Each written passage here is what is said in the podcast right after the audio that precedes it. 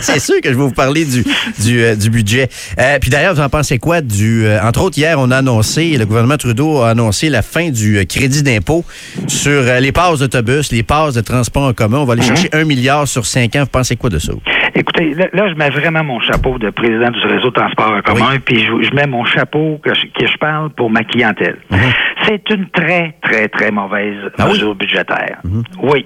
C'est une mesure strictement comptable. Je porte pas de jugement sur ceux qui ont leur voiture. là. Je fais juste vous dire que ceux qui, ont, qui prennent le transport en commun, ils ont quand même, entre guillemets, un certain mérite. Alors, de le reconnaître en fin d'année en leur donnant du crédit d'impôt, moi, je pense que c'était intéressant. Que ça fonctionne ou que ça fonctionne pas, c'est pas ça qui est important. Ah non? là. OK, pour vous, c'est pas important Ben, que ça marche pas. euh, là. Je vais vous l'expliquer simplement. C'est Ouais. pas un désincitatif comme un incitatif, mais c'est un élément parmi la gamme des éléments que nous, euh, on a à notre disposition pour les sociétés de transport en commun, là, pour rendre le transport attrayant.